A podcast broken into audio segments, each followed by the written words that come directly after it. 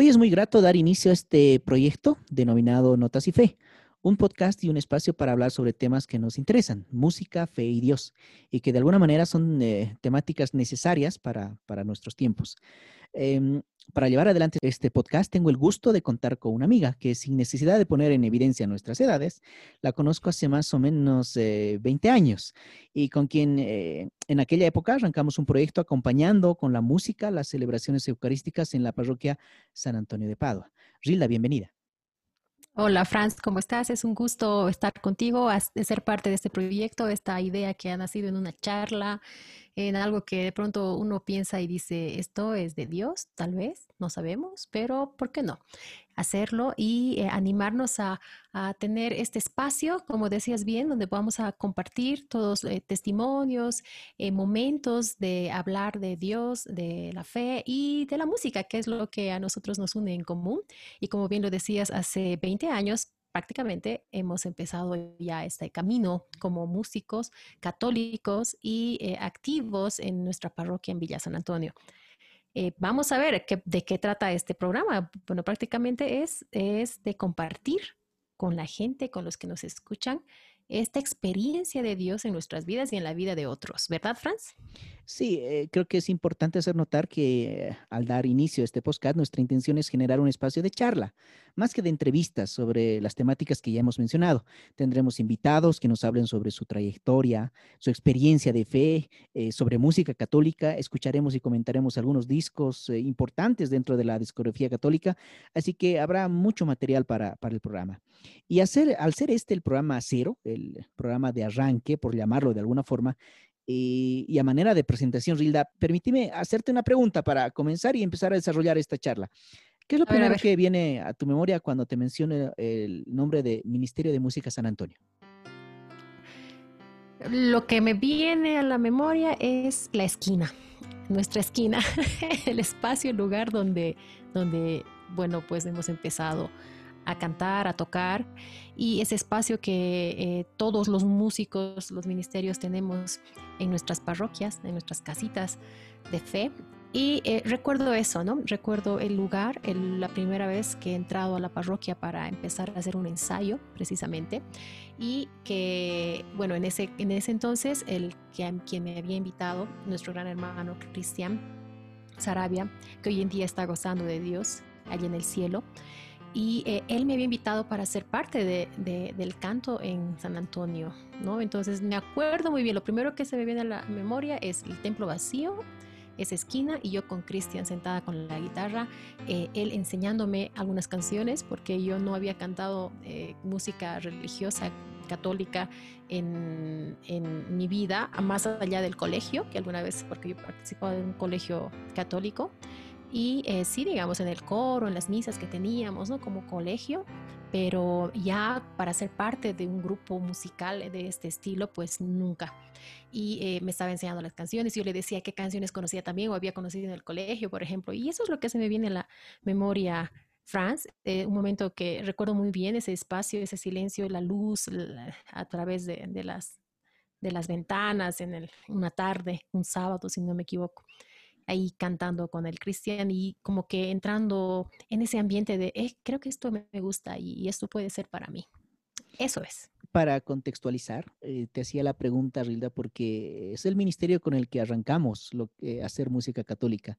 Eh, según, o mal no recuerdo, fue a finales del año 1999, básicamente, donde eh, bueno, Cristian te hizo la invitación, porque en nuestra historia de, amistad, de fe, de música, es imposible, imposible no mencionar a Cristian, quien fue con quien comenzamos. Eh, recuerdo que en esa época, en el Ministerio San Antonio, de la parroquia San Antonio de Padua, eh, tocábamos, estaba Cristian, estabas tú, posteriormente estuvo Claudia, eh, Paola, por supuesto, quien ahora es, mi esposa, estaba mi hermano Jaime y estaba Álvaro. Y me acuerdo que con ellos arrancamos de alguna manera esta experiencia que, bueno, trasciende, ya son más de, de 20 años esta, esta experiencia tan linda. Y tal cual, como tú lo dices, a mí me recuerda también, eh, viene a mi mente lindos recuerdos de comenzar esta aventura y de alguna manera también de madurar, porque inicialmente comenzamos haciendo música por cariño, por un acercamiento a la fe, pero de alguna manera tu fe madura y lo haces con mucha más convicción, con eh, una eh, creencia profunda de fe mucho más fuerte de la que iniciaste. Eh, ¿Cambió esta tu fe? ¿Maduró? ¿Cómo fue, Rilda? Yo creo que la fe que tenía, ya, o sea, ya le tenía, ya tenía la semillita, ¿no? Ese, amor a Dios, ya la tenía. Y eso tengo que decir que es una herencia y una, parte de, la, del amor que también ha puesto mi mamá mi familia a, Dios, ¿no? Porque recuerdo que de, muy niña, o sea, mi primer, mi primer eh, encuentro ha sido pues las misas, ¿no? Las misas que me llevaba mi mamá. recuerdo que iba a, las parroquias, a la parroquia por donde yo vivía, antes vivía en otra zona, y recuerdo las procesiones, por ejemplo, es algo que se me viene a mi cabeza, las procesiones de, de Viernes Santo, cuando yo de niña recuerdo estar a cara de mi mamá y, caminar y rezar, ¿no? En las procesiones de Viernes Santo y, y realmente eh, es, ese encuentro con ese, ese Dios, con ese, con ese, vas a rezar o le vas a pedir a Dios que decía mi mamá, pues yo creo que ha sido esa semilla importante que los padres dejan a los hijos para empezar este, esta vida en la fe. Y cuando ya he crecido y he llegado al colegio como, como un como un colegio católico en este caso, pues obviamente ha abierto más esas posibilidades de creer, de, ese, ese, amor a, la religión, a, nuestra iglesia, a nuestro Jesús, Eucaristía sobre todo, ¿no? A la adoración. Entonces, de, ahí fue que, bueno, pues seguí mi camino y la verdad nunca había pensado ni siquiera por, por casualidad que iba a terminar siendo un músico católico en este caso, ¿no? Pero bueno, las circunstancias de la vida, yo creo, creo que es Dios. Y, si preguntamos esto a muchos músicos, pues siempre va a ser eso, ¿no? Va a decir, es que Dios me ha encontrado, Dios me ha invitado y, así es. Y con la música, pues creo que sí, definitivamente una madurez en la fe. Obviamente sí, esas ganas de conocer más a Dios, esas ganas de quererlo más, esas ganas de ver en mi vida su mano, su obra, y a través de la música, ¿cómo no yo devolverle ese amor? ¿no? Entonces, esa, ese encuentro con Jesús, con, con, la, con Dios mismo, con Espíritu Santo, con todo lo que es la religión y el conocimiento de nuestras doctrinas, de nuestros dogmas, pues ha sido posible gracias a este encuentro de la música, ¿no? Entonces, ciertamente me ha ayudado muchísimo a tener esta, este acercamiento más profundo con, con mi, mi fe cristiana tal vez viendo un poquito y cronológicamente este, cuando comenzamos, yo tengo una cuestionante que tal vez eh, te pido que tú me ayudes a responderla. Creo que bajo mi criterio eh, y mi lectura, el año 99 y 1999 y el 2000 y algunos años posteriores vivimos una época dorada en nuestro país. Eh, para quienes nos escuchan de otros países, me refiero al país Bolivia y específicamente a nuestra ciudad La Paz, sede de gobierno, con más de 3.650 metros sobre el nivel del mar. Y, bueno, me refiero a época dorada porque abundaban proyectos serios, ministerios, músicos, y por ende había mucha música católica, composiciones, festivales. Hoy la realidad es absolutamente diferente. Eh, ¿Por qué cambió tanto el panorama? En ese entonces se hicieron las cosas mal para que muchos músicos y ministerios desaparezcan. ¿Cambiaron las circunstancias? ¿Cambió la fe? ¿Qué crees que pasó, Rilda? Es que no sé, es una pregunta que yo misma me hago muchas veces. Es recordar, ¿no? Tú te encuentras con unos amigos de esa época del año 99, del año 2000, precisamente el jubileo que se ha celebrado en la iglesia, y, dices, ¿y, ahora qué? ¿Qué pasó? Muchos van a culpar a otras personas, a la, política, al contexto, a, muchas cosas, ¿no? pero en realidad yo no sé. Yo creo que ha sido un proyecto muy hermoso en ese tiempo. Ha sido un, hemos estado en un apogeo musical ¿no? Incluso yo he llegado a eso y de pronto era como que mi primera misa cantando, eso recuerdo, mi primera, la primera misa cantando y esa misma misa, la primera misa que he cantado con ustedes eh, en la parroquia, ya había una invitación para cantar en una confirmación vicarial, o sea, miles de personas en el Coliseo Santana de nuestra ciudad de La Paz. Y era así, ¿no? O primer, primera misa y ya estaba invitada para cantar en un evento obviamente grande a nivel sacramental en nuestra iglesia. Y eh, así era wow, ¿no? Y era muy lindo y ese era un impulso para seguir en ese trabajo. Y así nacieron muchos otros proyectos que seguramente lo vamos a ver. Pero eh, ahora no hay esto y es cierto y es todavía yo misma me pregunto, ¿qué ha pasado? Nos hemos dejado nosotros, los que estábamos en ese entonces, hemos esperado que, que la gente que nos dirigía en ese entonces siga haciéndolo ha cambiado las autoridades, ha cambiado la perspectiva de la iglesia. Yo creo que el contexto social también ha tenido mucho que ver, ¿no? Entonces, eh, de pronto hay prioridades diferentes que ya nos han no sé si, si alejado, pero sí nos han delimitado un poco a nivel musical en nuestra iglesia y a nivel eh, parroquia incluso, ¿no? Entonces tú el hecho de que los, los, sacerdotes que quieran guiarnos, por ejemplo, algunos lo van a hacer con toda gana y hay parroquias que gozan de esa oportunidad y hay otros que no, ¿no? Otras parroquias, nuestra realidad, también hay que ser muy, muy, muy abiertos en esto, no hay que ser ciegos ante la realidad de algunas comunidades en las que no hay ni músico o no hay no hay gente que quiera aportar o ayudar tal vez o formar a los músicos en este caso. Entonces sí, estamos chuecos en esa parte, pero bueno, esperanzados en que se vuelva a retomar esta actividad, ¿no? Pero no te puedo responder, Franz, la verdad no sé qué ha pasado. Yo también me, me, me pregunto y quisiera saber, y si alguien tuviese la respuesta, pues con todo gusto nosotros vamos a leerles, vamos a escucharlos y vamos a compartir también las opiniones de las personas que nos escuchan.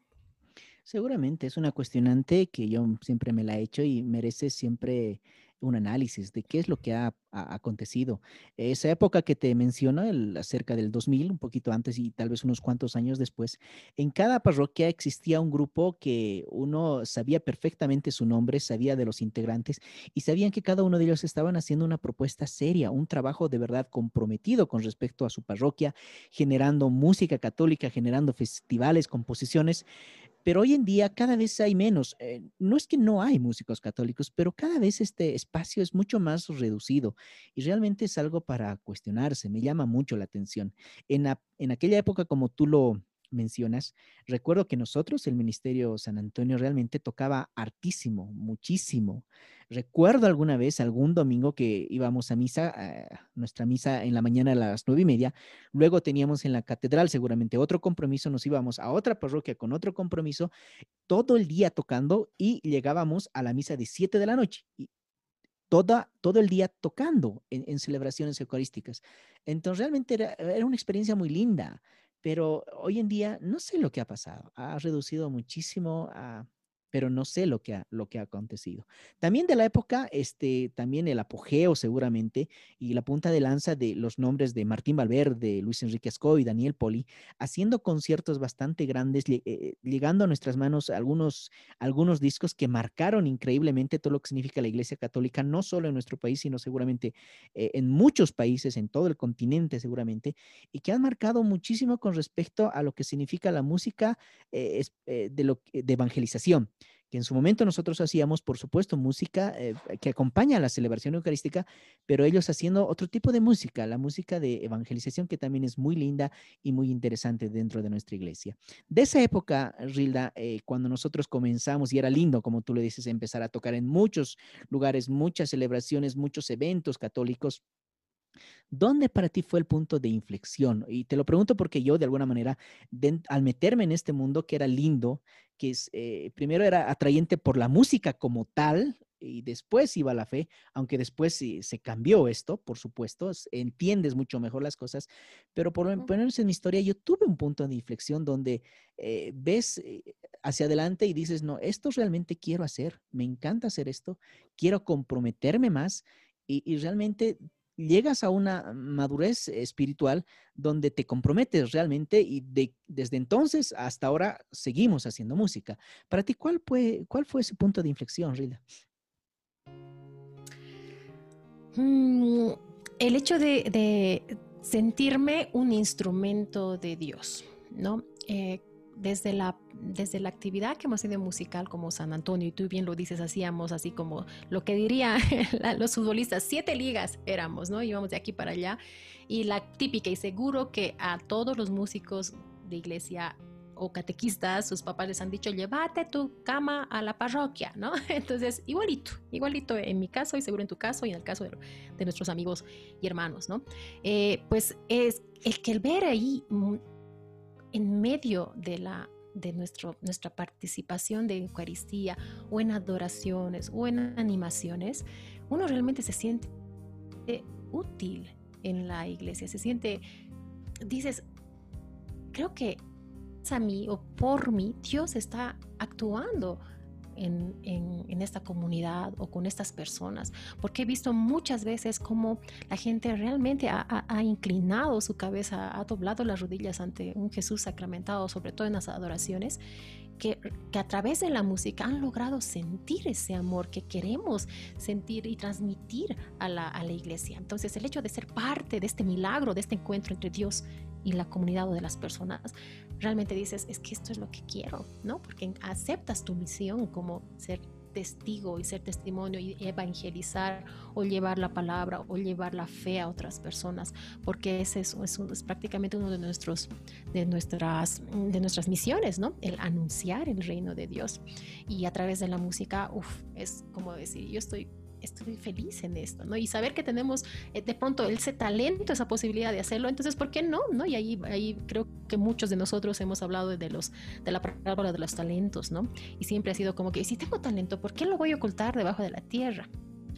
Más bien que florezca, que, que dé más fruto o que dé más talentos o que se reproduzca, ¿no? Entonces es un poco ver este sentido de la palabra en nuestras vidas. Y yo me he sentido así. Y esa inflexión ha sido como decir, es que esto quiero hacer de mi vida y me gusta y aún lo hacemos y, y, y es algo que realmente tal vez los músicos que comparten esta experiencia pues no nos van a poder negar. Y seguramente que muchos van a compartir esta, esta, este sentimiento eh, y nos van a decir, pues sí, es cierto, o tal vez tendrán otro tipo de experiencias que esperamos conocer también en otra ocasión. ¿Y tú, Franz? Dime, aparte de, ¿cuándo ha sido ese, ese momento de inflexión, me has dicho? Em, de la misma época, eh, seguimos en 1999, el 2000, eh, se generó también dos encuentros de música, de músicos católicos muy importantes. El primero en agosto de, de 1999 y el siguiente fue en enero o en febrero, si no me equivoco, del año 2000, eh, donde, eh, sí, exactamente, donde em, yo he participado en ambos. Eh, creo que tú no participaste en el primero, pero sí ya contamos contigo en el segundo. Pero a partir de ahí se empiezan a tejer muchas historias, muchos amigos y sobre todo fue en una adoración que se realizó en uno de estos encuentros donde realmente me tocó muy hondo el, tener a, Jesús, eh, Eucaristía, delante de mí, acompañado por música y de alguna manera generar y plantear una propuesta, un ofrecimiento de mi vida hacia Él, eh, ha marcado un punto de inflexión. Desde entonces me acuerdo que yo hice la promesa de que no quiero, pase lo que pase, haga lo que haga, sea mi profesión que sea, siempre la música católica va a ser algo presente y fuerte en mi vida. Y hasta ahora no, he roto ese, ese compromiso, porque hasta el día de hoy sigo haciendo música católica. Entonces, para mí ese fue un punto de inflexión muy fuerte donde realmente me ha dado mucho ánimo, me, me he llenado mucho y me ha dado mucha fortaleza eh, y, es, y ese impulso que hasta el día de hoy continúa, continúa. Entonces, este, definitivamente guardo muchos recuerdos lindos de aquella época y de muchos amigos, muchos, Mauricio Moya, por supuesto, mi Cristian Sarabia, este, Sandra Tuchart. Em, eh, me acuerdo que si bien no tocaba con nosotros, tocaba en otros ministerios, pero hemos compartido conciertos, hemos compartido grabaciones y música. Luis Carlos Vargas, quien ahora es tu esposo, que, que también de esa época, de esa época eh, hacía música, hacíamos música y lo hacemos hasta ahora. Entonces, fue muy lindo, definitivamente. Eh, pero de alguna manera, eh, después de esto, eh, recuerdo también que por X Z motivos, por actividades, por la universidad, seguramente, San Antonio deja de, funcionar con todos sus integrantes. Em, Rilda, no sé, cuéntame cuál fue la mejor y más linda experiencia que te ha regalado Dios a, través de la música católica y tal vez cuál es la, la mayor decepción que te ha dado o que has tenido dentro de la música católica. Uy, no sé, creo que han sido muchos, muchos regalos, muchas, muchas cosas buenas, ¿no? El hecho de, conocer a mi esposo, por ejemplo, y creo que es algo vamos, que vamos a compartir tú y yo, ¿no? Porque ambos hemos conocido a nuestras, nuestras, nuestras parejas, nuestras, nuestras mitades eh, en la música, precisamente, ¿no? Porque el hecho de, de, de encontrar a alguien que, que no es que piense como tú, sino que sienta como tú y que ame como tú a Dios, yo creo que no tiene, no tiene precio, ¿no? Entonces ya no eres tú solo, sino es alguien más y es un equipo el que va adelante y, haciendo música ambos, pues wow, ¿no? Es, es, algo que, que, que, ojalá que a todos les pasase, digamos, ¿no? Pero obviamente no todo es color de rosa, tiene altos altibajos, pero el hecho de que Dios sea el centro fundamental de, por ejemplo, de, nuestra relación, en el caso de haber encontrado a mi, esposo, papá de mis hijos, eh, ser mi familia en base a la música y gracias a la música, pues es algo que no tiene precio para mí. Es algo que agradezco a Dios y que le, infinitamente, le, en serio, le doy gracias por esa bendición tan grande que me ha dado, ¿no? Y eh, bueno, en cuanto a las decepciones, no sé, no sé, creo que prefiero pensar en, cosas eh, lindas, cosas buenas, bendiciones grandes, gracias eh, bellas que nos da Dios y cosas malas tal vez como aprendizaje, ¿no? Pero decepcionarme, decepcionarme, em, no sé, todo, la iglesia es santa y pecadora, ¿no? Entonces siempre el ser humano pues nomás no somos perfectos, entonces va a haber cosas que tal vez nos, va, nos van a disgustar de, de gente que debería ayudarnos o no, o gente, no sé, amigos, amigas que de pronto no piensan como tú, es que no es algo, es algo que, creo que se puede sobrellevar. Y como decepciones, la verdad, no, no, no puedo decepcionarme de, este, de, este, de, esta vida, de esta vida, de, esta, de esto que nos regala Dios, de las experiencias que nos da. Sí, hay aprendizajes, sí. Hay cosas que, que, que tal vez eh, te cuestionan, sí, pero decepcionarme, creo que no me he sentido decepcionada, Franz, la verdad. Eh, quiero pensar en que todo esto es, realmente es un, es, un, es un regalo y es como un reto también, ¿no? Por parte de nuestro Padre, para que nosotros vayamos hacia adelante y sigamos en este camino que hemos escogido hacer y como tú bien lo dices, pues que no que esperemos nunca dejarlo y que hasta el final de nuestros días continuarlo con el mismo amor de siempre. Tienes toda la razón. Creo que eh, inicialmente me vino a la, a la mente la palabra decepción, pero sí, tal vez no era lo, mejor o lo más adecuado. Yo sé que obviamente en nuestra iglesia tienes experiencias malas, por supuesto que las hay, pero de aquello siempre aprendes, siempre inclusive te puedes, puedes eh, retomar, mejor eh, tomar un aire, un segundo aire y ver hacia adelante con otra visión. Entonces pasa eso, por eso tal vez era la pregunta, porque obviamente en nuestro, en nuestro recorrido en la música católica eh, hemos pasado por muchas cosas, buenas y malas, y todo eso junto fortalece, o sea, te hace lo que eres, te hace el músico que eres. Entonces vemos este hacia adelante de, otra manera y es lo que nos permite estar aquí, todavía, después de cuántos años siguiendo, eh, eh, haciendo música católica, ¿no? Em, no sé, eh, tal vez eh, alguna vez yo escuché decir que no es el instrumento que hace al músico, es el músico que hace el instrumento. Pero esto te sugiere estudiar, prepararse. ¿Eso también aplica a un músico católico, Rilda, o, por solo el hecho de hacerlo con fe y para Dios es suficiente? Uf, sí, obviamente, el que quiere hacer música, la música que quieras, eh, hay que estudiar, hay que estudiar, mm, tener esa, mm, esa necesidad de, ser buenos en lo que hacemos, pues tiene que convertirse en un objetivo, ¿no? Porque somos nosotros de alguna manera, no somos el pilar fundamental en la iglesia, al menos hablo, me voy a ir al contextualizar en una Eucaristía, por ejemplo, ahí es Jesús, Jesús vivo en la hostia y a quien buscamos cada vez que se puede eh, en la semana o los fines de semana en nuestras comunidades, ¿verdad? Pero sí somos un eslabón de la cadena de la fe. Entonces, como músicos, eh, damos también eh, lo que hacemos, generamos el ambiente en, los sacramentos, en el momento de adoración, etcétera, porque sabemos que podemos diferenciar música, la música que hacemos en diferentes eh, eh, no sé cómo se dice, clasificarlas si quieren, y podemos hablar de eso en otra ocasión, por ejemplo. Pero me refiero, por ejemplo, a la Eucaristía. Cuando nosotros estamos haciendo el ambiente de la Eucaristía, es necesario que las personas estén precisamente ahí, ¿no?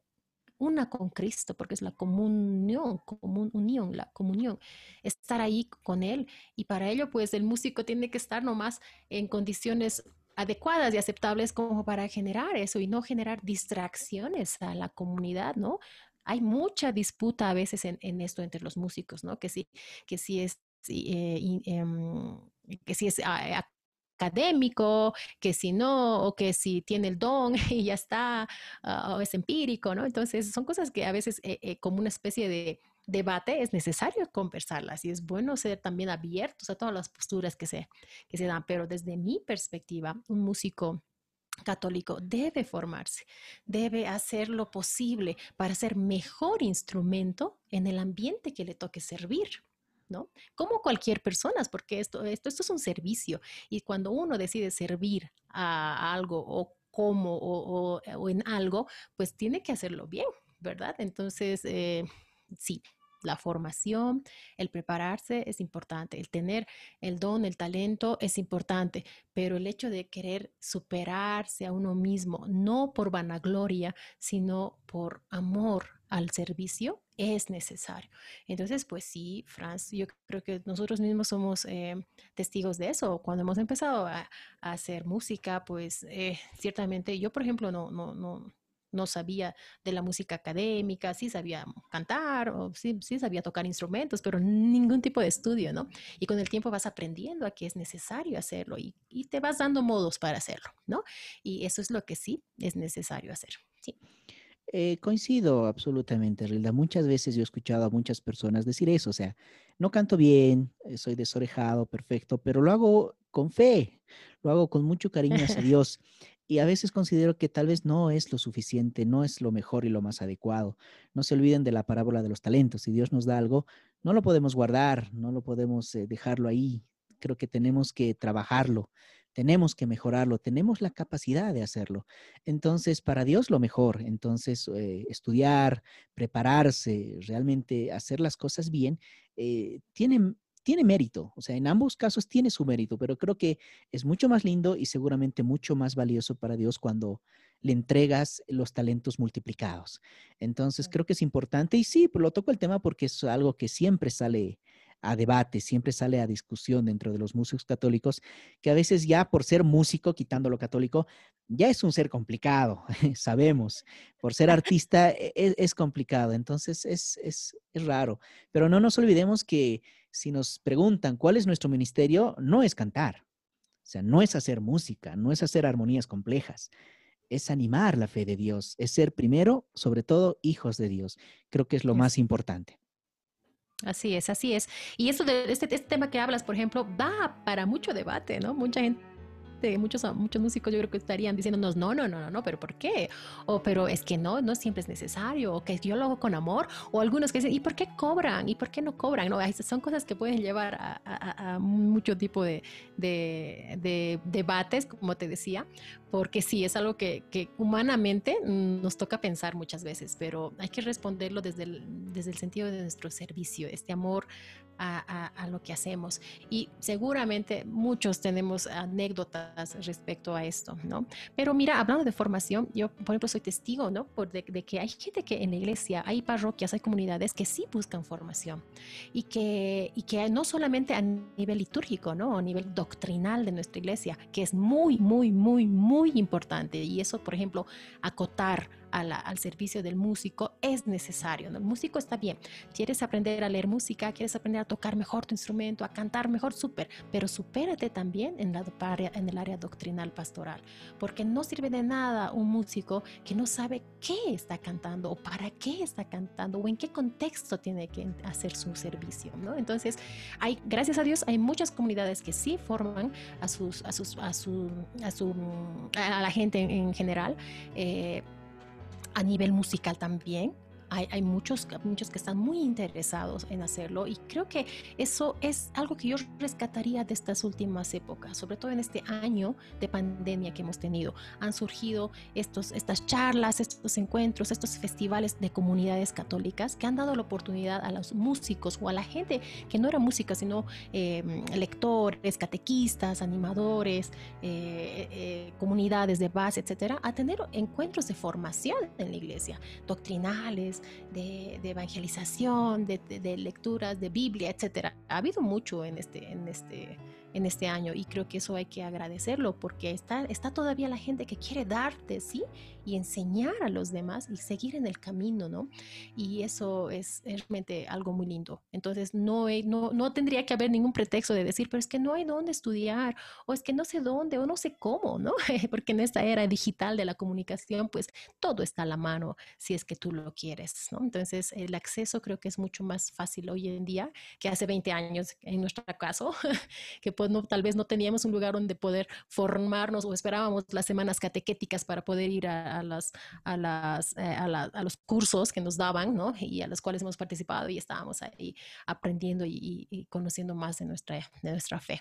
¿No? ¿Eso es cierto o no, Franz? Sí, absolutamente. Pero tal cual como tú lo dices, hay muchas personas que todavía tienen esas ganas de estudiar, de formarse, como también las hay que no les gusta o no quieren hacerlo por X o Z.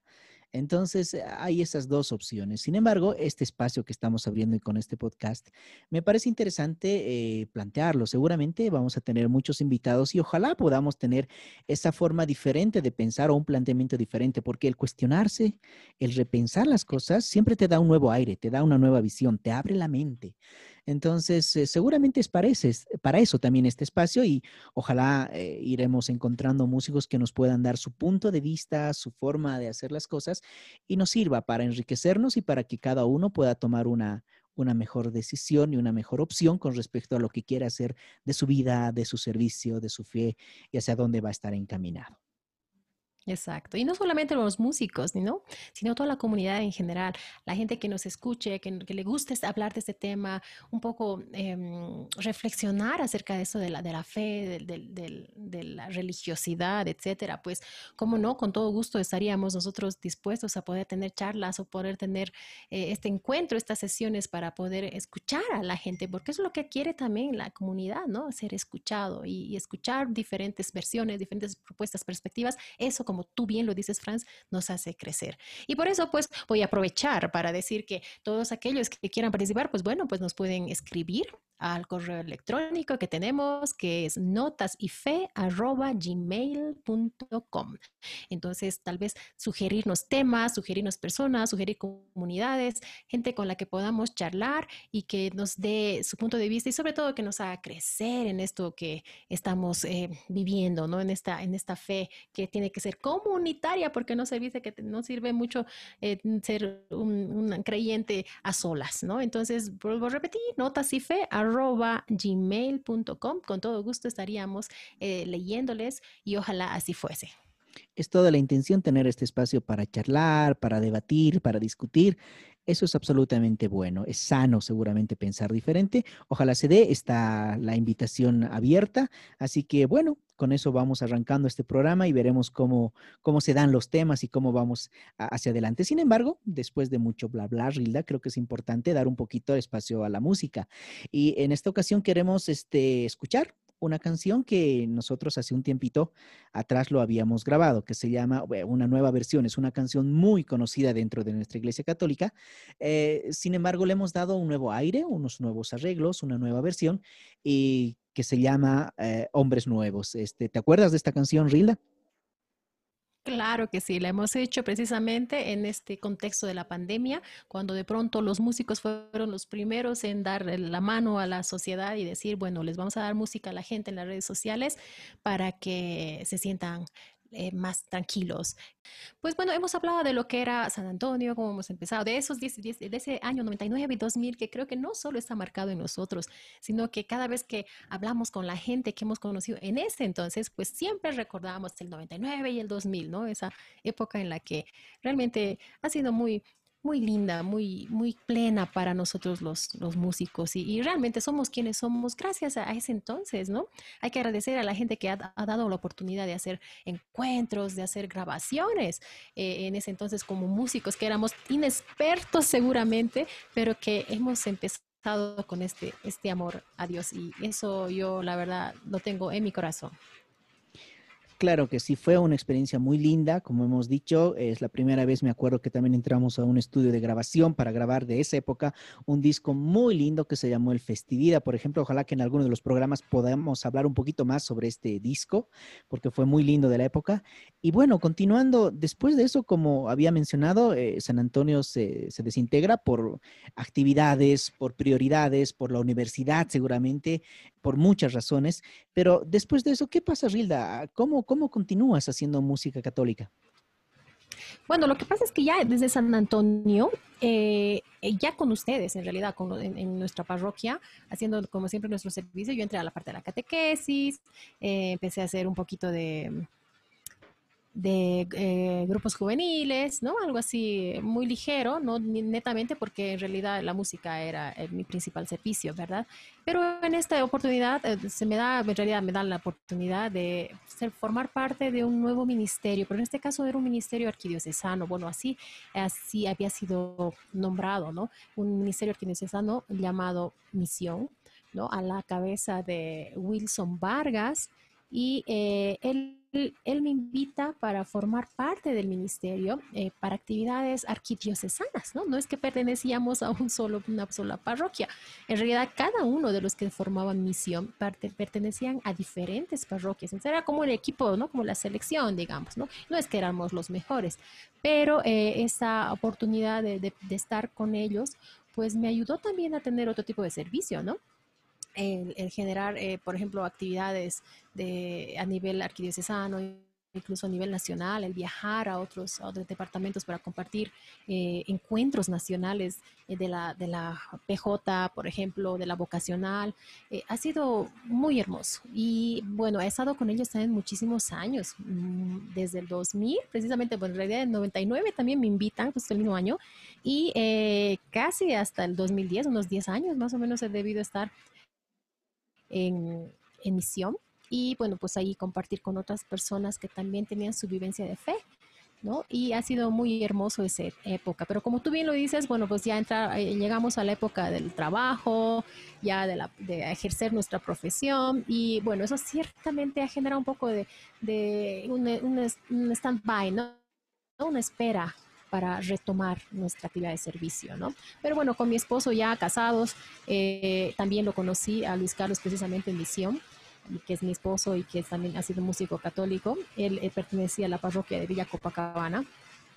Y eh, bueno, pues hemos seguido un camino de la educación en este caso. Y en mi caso me he dedicado a, a ser docente, a ser profesora en un inicio he sido profesora de formación cristiana o de religión, ¿ya? En colegios eh, de la ciudad de La Paz. Y luego se me ha dado la oportunidad de ejercer la docencia en el área de educación musical. ¿no? Que también era como que ahí coladito a lo que yo hacía. Entonces, bueno, yo soy licenciada en educación, ¿no? De profesión.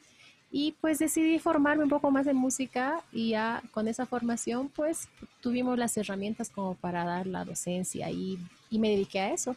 En colegios católicos, en realidad terminé trabajando en mi colegio, del cual yo fui, yo fui exalumna, y la experiencia de ser profesora de música, por ejemplo, en un colegio católico, ha sido muy importante porque he podido o me siento, y aún no, me siento en la posibilidad de, transmitir a través de, las enseñanzas que me toca dar, a través de las planificaciones que me toca dar, eh, todavía esa vivencia y ese, ese amor de Dios, ¿no? Porque creo que de eso se trata, que no importa si eres eh, médico, si eres arquitecto, si eres músico, si eres eh, profesor, si eres, no sé, mesero, si eres chef, en lo que te toque hacer, creo que tu nivel, tu nivel de formación tiene que estar acorde también a tu nivel humano, ¿no? Y el ser eh, testigo de ese amor y cómo no brindar ese amor de Dios a los demás de donde te toque hacerlo, pues es una necesidad.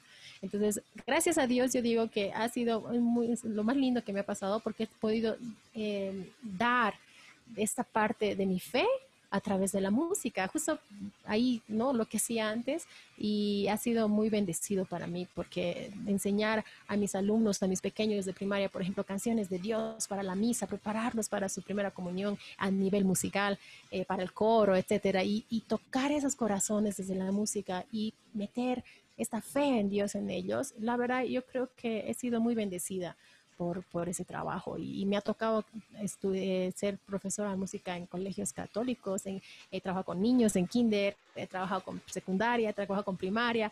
Hoy en día soy profesora o docente de, a nivel superior, es decir, me ha tocado vivir una experiencia, o me toca todavía vivir una experiencia con mucha gente de todas las edades. Y, y, en, cada, en cada etapa etaria eh, veo que realmente es, hay una necesidad de conocer a Dios y es posible llevar a Dios a través de la música. Entonces, ¿cómo no? ¿no? ¿Cómo no hacerlo?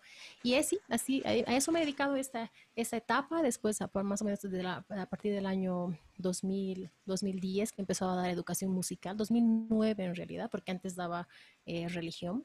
Entonces, eh, ha sido una oportunidad, la verdad, me han tocado la puerta para eso.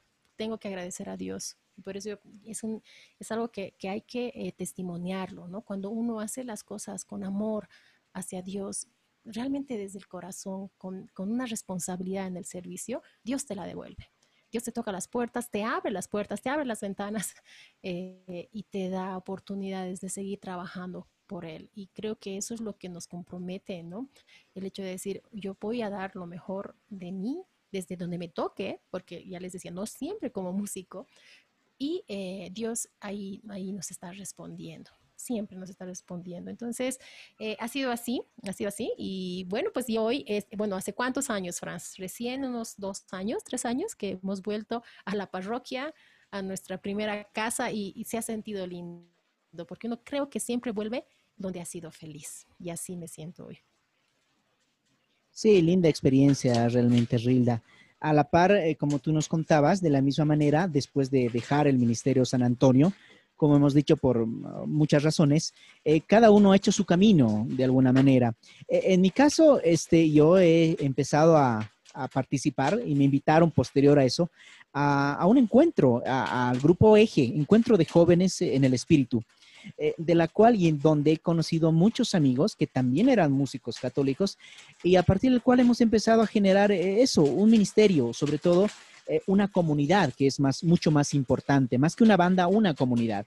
de esa época recuerdo que se generó y se formó el grupo Roca, el cual pudo llegar a grabar dos discos.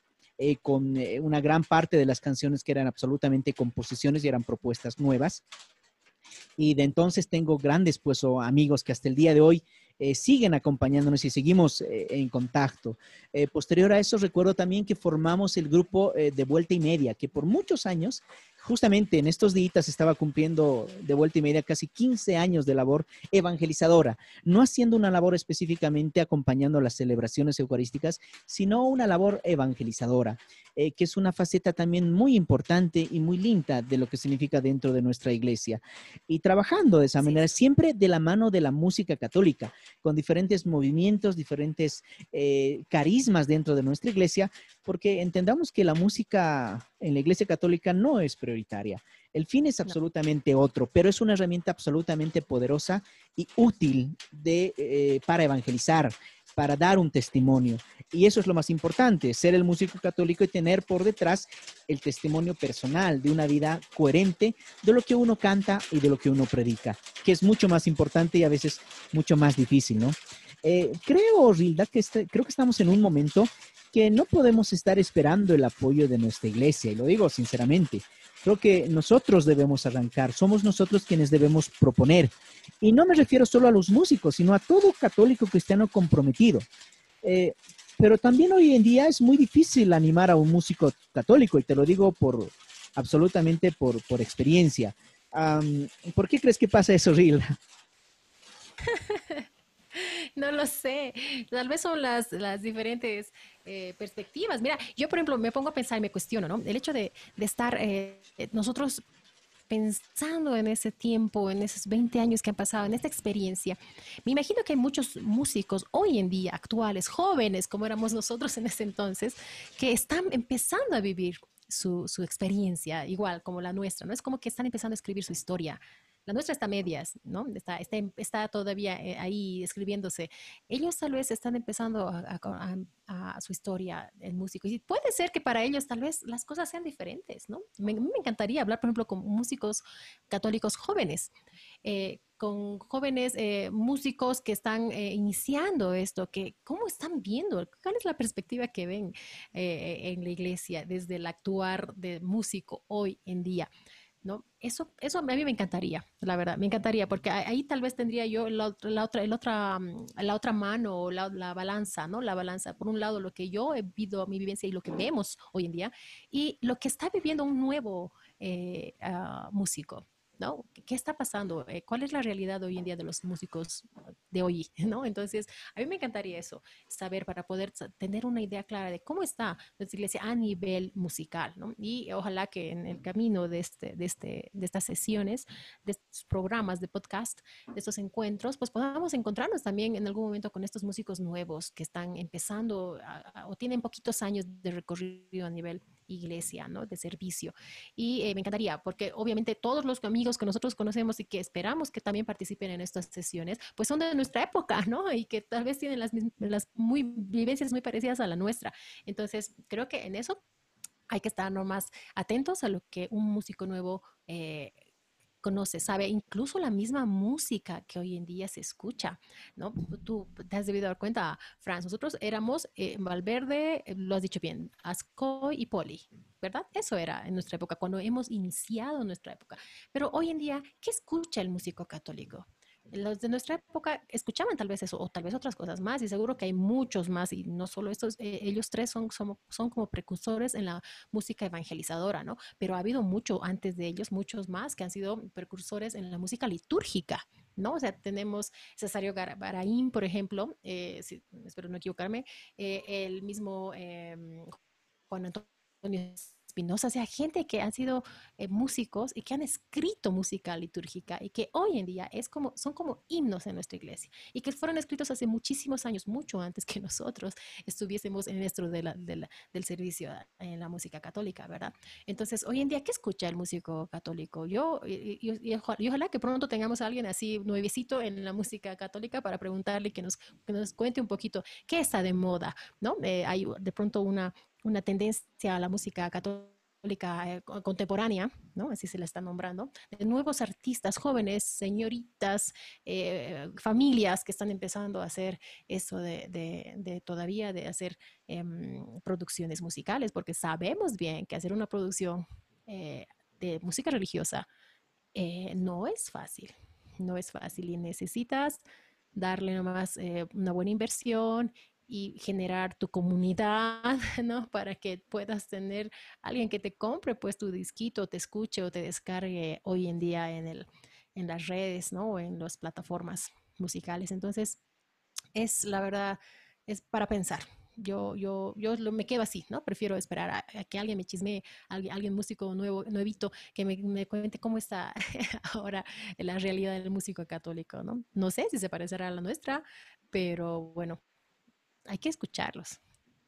Sí, e, en lo que te apuntaba y te decía, Rila, que es eh, hoy en día un poquito difícil animar al músico católico, también apunta a eso este espacio. Creo que este espacio también va enfocado y va apuntando al músico joven de alguna manera, porque con nosotros, estamos hablando nosotros que tenemos 20 años de recorrido, pero bueno, de alguna manera yo lo tomo esto también como un compromiso, ¿no? Con respecto al músico joven, poder intentar dejar algo, eh, abrir eh, las puertas, ayudar de verdad a músicos católicos que puedan mostrar su música, que puedan servir, que puedan profundizar, profundizar su fe de alguna manera y puedan ser un aporte mucho más interesante, mucho más útil y mucho más poderoso con su música hacia la Iglesia Católica. Porque nosotros en la época que hemos vivido también esto. Hemos tenido referentes, hemos tenido personas que nos han acompañado, pero también, Rilda, estoy eh, consciente de todo eso, como lo decíamos inicialmente, hemos tenido malas experiencias de que muchas, eh, algunas circunstancias que no son las más adecuadas y que eso de alguna manera como músico joven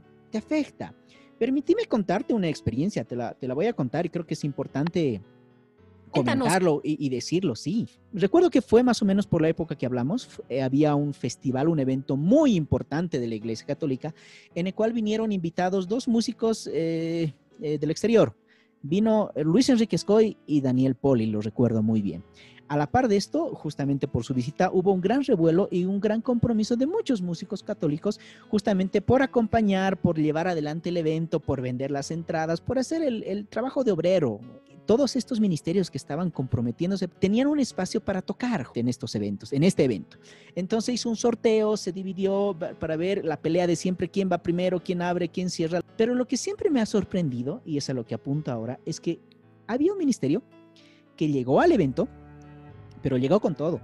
Llegó con sus micrófonos, llegó con retornos, llegó con su sonidista, llegó con todo, fue espectacular y como tal dieron un concierto, bueno, unas cuantas canciones, pero absolutamente espectacular, lindo, hermoso. Y nosotros como músicos católicos joven, abajo emocionados, lindo y aplaudiendo.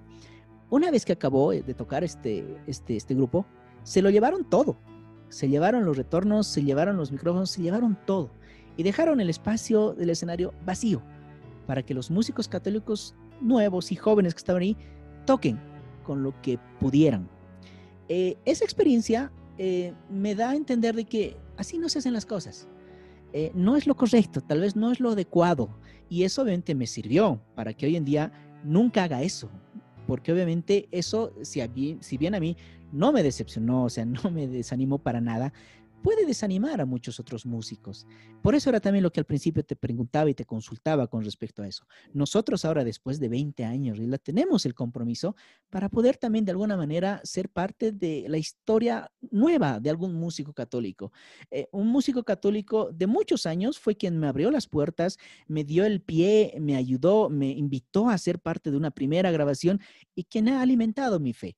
Entonces, ese compromiso lo tengo también ahora y tal vez por eso también es este espacio, Rila, para que músicos nuevos, católicos, eh, eh, podamos hablar con ellos, podamos hablar de su fe, esa fe tan joven, de alguna manera, inmadura, si lo quieres decir, pero a veces esa fe es la que tiene más, más bríos, tiene más fuerza, tiene más ánimo, eh, tiene esa inocencia que a veces la iglesia también necesita para, para salir adelante, ¿no?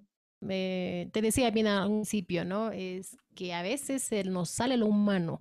Los músicos somos pues especiales en la música, ¿no? Y, eh, pero pero hay que aprender de ello, como lo dices, Franz, hay que aprender de ello y hay que saber también que cuando hay, eh, por ejemplo, este tipo de eventos, bueno, ya no hay este tipo de eventos, al menos este año nada, ¿no? Ha sido todo virtual en realidad. Pues hay que saber eh, consensuar, hay que saber organizar, hay que saber ser abierto a todos los grupos y eh, definitivamente no, no somos estrellas, no somos lo más importante, eso es definitivo, ¿no? y, eso hay que tenerlo claro y hay que ser muy abiertos en, entender que, que, hay cosas que no van a estar bien vistas como músicos dentro de, la, de las comunidades, ¿no? En la, en la, en la misa misma, que te, están mirando, eres una persona pública, ¿no? Y, pero bueno, también hay que aceptar que tampoco somos perfectos, ¿no? Y en esa imperfección, pues vamos a ir caminando eh, con nuestra fe para, para ser mejores personas, mejores hijos de Dios, no ser los mejores, sino ser mejores hijos de Dios. Y ahí va, creo, esta reflexión que nos haces. Y bueno, que ojalá no suceda de nuevo y que no nos vuelva a suceder y, que no pase jamás, pero que quede en la historia como algún aprendizaje que es necesario tenerlo en cuenta. Sí, sí. Sirve, absolutamente como aprendizaje para no volver a repetir. Eh, pero bueno, recuerdo también, como tú dices, que hace algunos años atrás había muchos festivales, muchos, eh, siempre nos invitaban. Hoy en día son muy escasos. Eh, ¿Cuál crees que ahora son los nuevos escenarios de evangelización para el músico católico? En realidad no sé si hay escenarios de evangelización. La evangelización se hace desde donde sea. O sea, tú haciendo, puedes evangelizar en tu casa, por ejemplo, ya que vienen las navidades, eh, ah, rezando y cantando al pesebre villancicos. Esa es una forma de evangelizar con tu familia, decirle, vamos a cantar, hijos, y vamos a rezar alrededor del pesebre, por ejemplo, ¿no? Eres músico, tendrías que hacerlo, o al menos, al menos tener esa chispa de decir, uy, ¿y si les hago cantar, no? Entonces, creo que los espacios es la misma vida, la misma vida es el escenario para, para un músico católico, el, el hecho de, llevar el mensaje a través de la música, eh, un mensaje de vida, un mensaje de amor, un mensaje de, de fe, ya es tu escenario, ya es tu concierto que estás dando a las personas que te acompañan, sea cual fuere el espacio, ¿no? No vamos a decir siempre que nuestro espacio es netamente el, el, el, el no sé, el, el lambón, si estás cantando el salmo, por ejemplo. ¿no? O al lado del padrecito en las misas, ¿no? No, en realidad es, nuestra vida misma es el escenario como músico católico y eso es importante también reconocerlo, ¿no? Y eh, eh, hoy en día los festivales que se hacen, pues creo que se han vuelto un poco más cerrados, es decir, uh, muy, muy de comunidad, internos, muy internos. Las comunidades están haciendo festivales internas, ¿no? Movimientos que están haciendo sus conciertos internos, sus festivales internos, sus concursos de talentos internos, ¿no? Está, hay, hay, está faltando hacer una apertura, a mi entender, ¿no? Está faltando hacer una apertura para que hay otro tipo de participación. Y en eso creo que hay que ser claros, ¿no? O sea, nuestra iglesia no es solo un movimiento, al menos eso es lo que yo pienso. También tendríamos que estar más abiertos a, vivir la experiencia de otros tipos de grupos o comunidades, ¿no? Hay, hay, miramientos muchas veces entre, entre, parroquias o entre mismos ministerios, que el estilo o que esto, ¿no? Pero entonces ahí es donde empezamos a tener los tropiezos, ¿no?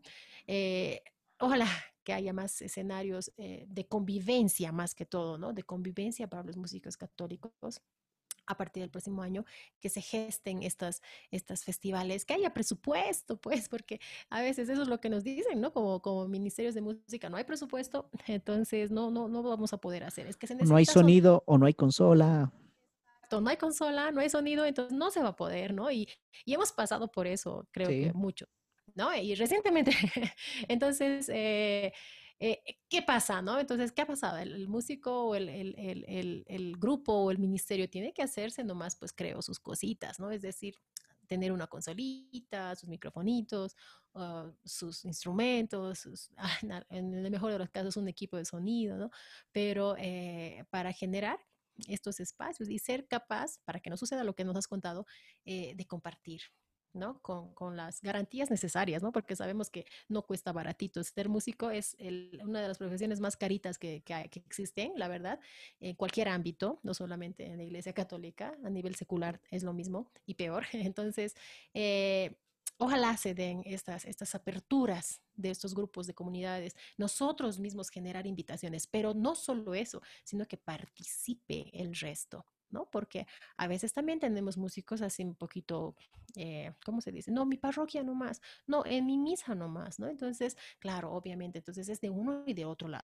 Un, por un lado, los que quieren generar estos espacios de compartir música, de evangelización, de, de animación, de lo que sea, y, los, y el otro lado es, son los mismos ministerios que quieran participar. ¿No? que quieran participar, que se den el tiempo para participar. ¿Para qué? Para generar movimiento musical en la iglesia, que es lo que hemos estado un poquitito, em, digamos, em, flojitos en estas últimas etapas, más allá del sacramento de la Eucaristía y de los sacramentos en sí, ¿no? Que genera así movimiento musical, confirmaciones, primeras comuniones, etcétera. Pero ojalá, ojalá, eh, Franz, ojalá que podamos tener un tercer encuentro de músicos católicos ¿no? Y que eh, se pueda conocer y se pueda tener ahí a la gente de antes y a la gente de hoy, porque tampoco podemos quedarnos solo con lo que vivimos hace 10 años o hace 20 años, sino tenemos que generar cosas que estén sucediendo ahora, valernos de estas cosas que están pasando hoy en día, en movimientos, grupos que están queriendo salir adelante y seguir haciendo camino para los que vengan después, ¿no? Tal y como lo decías hace un tiempito, hace unos dos o tres años, eh, retomando contactos, retomando las ganas de volver a nuestra casa eh, madre, donde se inició todo ya con familia, casados, con hijos, decidimos generar un proyecto, eh. ¿Qué es TACET, Rilda? Eh, em, es un grupo, es un ministerio de música. Pero bueno, el nombre, ¿no? El nombre de TACET, en realidad deberías explicarlo vos, Franz, porque ha sido tu idea. ¿No? Así que mejor dinos, ¿qué es Tasset? Sí, Tasset le puse yo el nombre, eh, yo sugerí este nombre. Eh, en, notación musical significa silencio. Y nos recuerda que la música es la combinación de sonido y silencio, como una metáfora de aquellos momentos de consolación y desolación que en el ejercicio de la fe nos toca vivir siempre, todos los días. Eh, creo que la vida también es silencio. Y al igual que, que una partitura, hay que saber leer y hay que saber respetar sobre todo. El fin era, no es hacer música, sino ser buenos cristianos e hijo de Dios. Y bajo esa premisa lo sugerí el nombre y tal cual creo que se aceptó y ahora nos, nos llamamos Tasset. Em, y bueno, como dijimos, son dos o tres años, si no me equivoco, que vamos llevando adelante este proyecto. Lo lindo fue que inclusive casi retornamos a nuestros a los integrantes originales, eh, con Cristian también, eh, Paulita, tú, eh, yo, y invitando a, Luis Carlos también de esa época que, que, no tocaba inicialmente con nosotros, pero que ahora es parte de esta, de esta comunidad.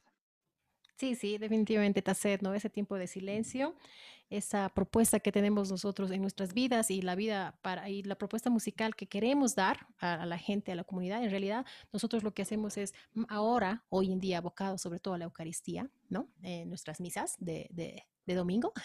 Entonces, lo que nosotros queremos dar es ese silencio, ese tacet escrito en partitura, pero escrita en la vida, eh, para que aquel que, que escuche la música tenga su momento de silencio íntimo y ese encuentro con Dios se dé precisamente en ese silencio, ¿no? Entonces, eh, la música es perfecta para ayudar a las personas a entrar en un contacto eh, íntimo con uno mismo y también con Dios. Entonces, esperamos cumplir esa, esa, esa idea, ¿no? esa, esa ideología de, de Tasset, de ser ese silencio de, de, de, encuentro con Dios, ese momento de oración pleno con Él y que la música te lleve a ello. ¿no? Y eh, bueno, pues estamos ahora nuevamente eh, haciendo música. En este caso, hoy, hoy en día somos cuatro, tú, Paola, Luis Carlos y yo, eh, como una comunidad de, de, matrimonios, ¿no? Sin querer estamos ahí, de pronto nos vemos entre, entre, entre matrimonios, amigos de años eh, que se han vuelto en, el, en la en la historia de su vida, hacer música juntos. Y creo que es algo, no sé, los tiempos de Dios son perfectos y, yo me quedo con eso. La verdad, han pasado años que nos hemos, hemos estado separados eh, a nivel musical y también a nivel contacto, ¿no? Porque ciertamente hemos ese, ese, ese contacto que antes teníamos y era así, diario, diario, diario y, y, y, muy lindo, ¿no? Pero eh, hoy en día ya es diferente, obviamente, familias, papás, mamás, y, pero con la esperanza de seguir haciendo las cosas eh, bien, no sé si así de la mejor manera, pero creo que esperanzados en que este proyecto, este servicio vale la pena, porque creo que sí vale la pena hablar de Dios a las personas. No somos predicadores, no somos tal vez evangelizadores, ¿no? Como, como otras personas sí utilizan la música como evangelización. Nosotros tal vez utilizamos este servicio por ahora de la liturgia para llevar a este contacto íntimo con Dios a la gente y obviamente nosotros vivir de eso a nivel espiritual, ¿no? Que nos llene de ese espíritu y compartir con el resto y a través de nuestra música pues eh, lograr conversiones lograr eh, acercamientos, lograr esa intimidad eh, entre el ser humano, entre las personas y, Dios, ¿no? Entonces, eh, sí, hoy en día TACED es una propuesta que, que, que, me gusta mucho, que nos gusta mucho, que, que queremos mucho, que, que, queremos dar más, ¿no? Ojalá se pudiese dar más. Y así va a ser, yo creo, porque depende mucho de, de cada uno y hay que, hay que pensar así a nivel eh, positivo y decir, bueno, pues hay que seguir trabajando por nuestra iglesia y por Dios que nos da tanto, ¿no? Te creo que la charla cuando es amena, es interesante y te gusta, eh, te olvidas del tiempo. Eh, y tal cual lo que ha pasado ahora. Espero que así sea también con todos los que nos están escuchando, están siguiendo este podcast. Eh, este es el primer programa de muchos que van a venir. Esperamos tener muchos invitados, amigos, músicos, no músicos, personas, agentes de fe, sacerdotes y todo lo que eh, engloba la Iglesia Católica para charlar, para debatir y para tocar algunos temas que son importantes en nuestros días, que es importante debatir, como les dije, es, es importante cuestionarse, repensar las cosas. para eso es este espacio. Ojalá que sea con la bendición de Dios y que tenga mucho camino por recorrer este espacio. Rilda, un gusto poder eh, contar contigo, tener este, esta experiencia y llevar adelante este proyecto. Así es, Franz. Eh, yo también encantada. Eh, vamos a orar a, Dios para que este proyecto salga adelante y que, bueno, pues que haya gente que le guste y que sobre todo eh, también haya propuestas, ¿no? Porque eso es lo que queremos, que no solo salga de nosotros las propuestas que vayamos a hablar o los temas que vayamos a charlar, sino también gente que, que, nos diga, y hablemos de esto, y por qué no invitamos a esto. Entonces, para eso están invitados también todos los que nos escuchan, que nos quieran seguir, ¿no? Esto vamos a estar realmente muy, muy agradecidos con las personas que nos, que nos comenten, que nos, ah, que nos escuchen y que sobre todo que compartan con nosotros también sus testimonios de fe. Esto de, de compartir con el resto tal vez lo que queremos decir y no sabemos dónde decirlo, pues aquí está este espacio. Con todo gusto eh, vamos a recibir también sus comentarios y sus, eh, sus propuestas y sus aportes para que lo que uno piensa y uno, uno, vive desde la fe, desde la música, desde la oración, desde Dios, pues sea compartido como debe ser, para obra y gracia de Él. Notas y fe es realizado y producido por Tasset Producciones.